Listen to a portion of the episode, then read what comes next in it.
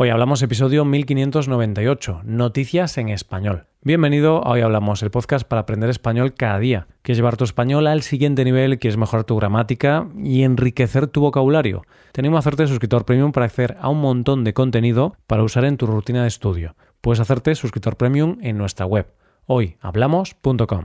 Hola oyente, ¿cómo estás? Hoy es jueves y vamos a conocer las noticias.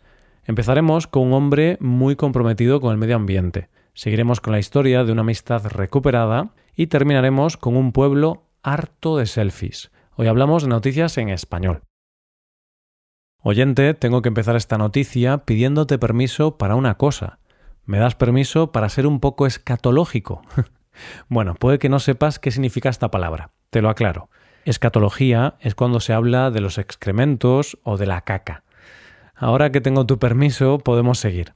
Me contó una vez una persona que uno de los recuerdos más liberadores que tenía de su infancia es cuando hacía caca en el campo de pequeño y se limpiaba con plantas. Me he acordado de esto porque de algo muy parecido es de lo que vamos a hablar en nuestra primera noticia de hoy. Nuestro protagonista es estadounidense, tiene 36 años y se llama Robin Greenfield. Él es un activista medioambiental que hace una década tomó una decisión, no volver a utilizar ni papel higiénico ni servilletas, ni pañuelos desechables, es decir, no utilizar ningún desechable que fuera derivado del papel.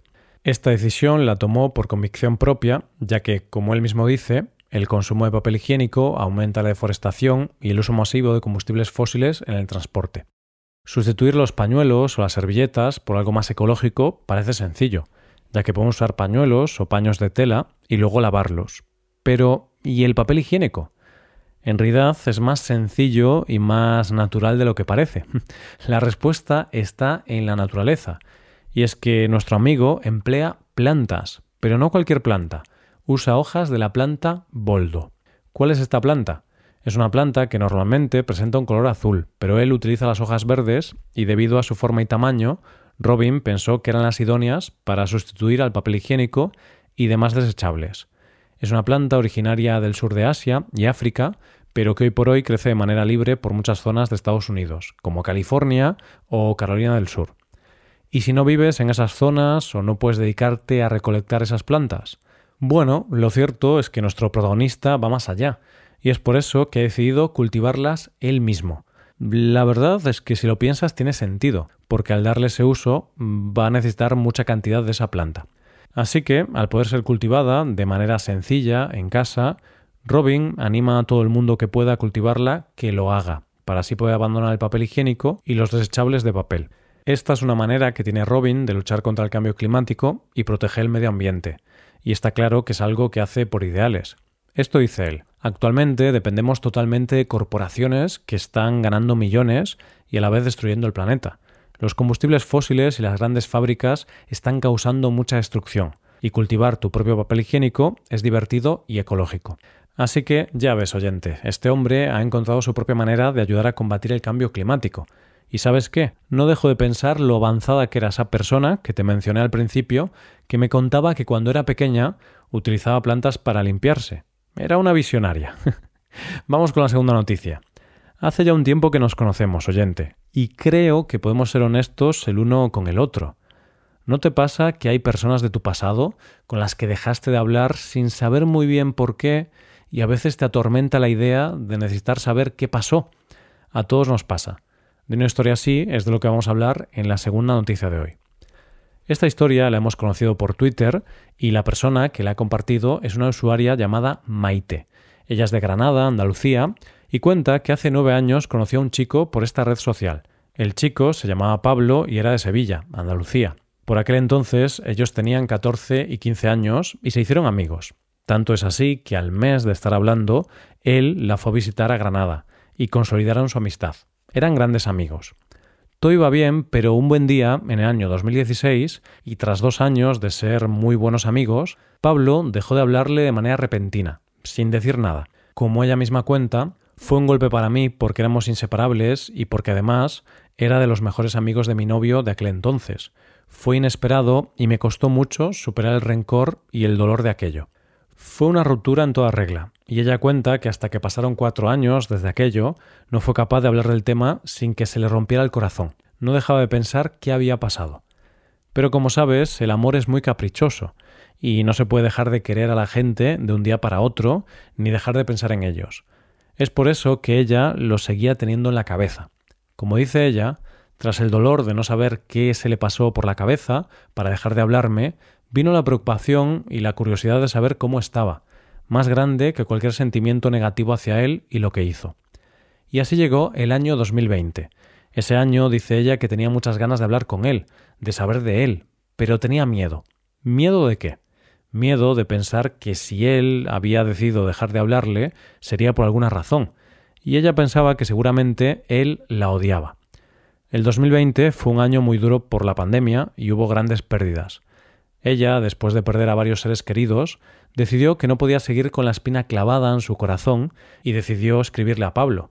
Entre otras cosas, le escribió Te hablo porque desde que no sabemos del otro, yo tengo una espina enorme y me acuerdo mucho de ti. Fuiste una persona muy muy importante, de la que aprendí mucho, y eso no se me olvida, aunque hayan pasado siete años. ¿Y qué ha pasado? Pues él le ha contestado, le dijo que sentía cómo se había comportado y han vuelto a recuperar el contacto y se han vuelto a ver en persona.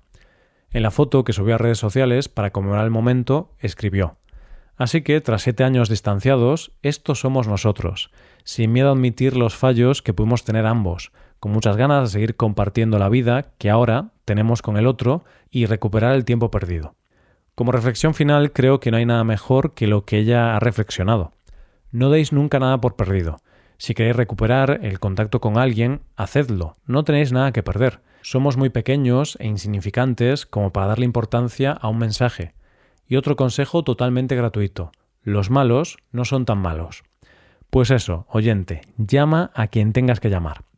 Llegamos a la última noticia de hoy. Voy a hacer una afirmación que puede que no sea muy políticamente correcta.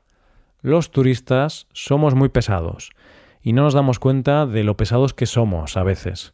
Siempre queremos sacar la foto idílica sin pensar en nada más.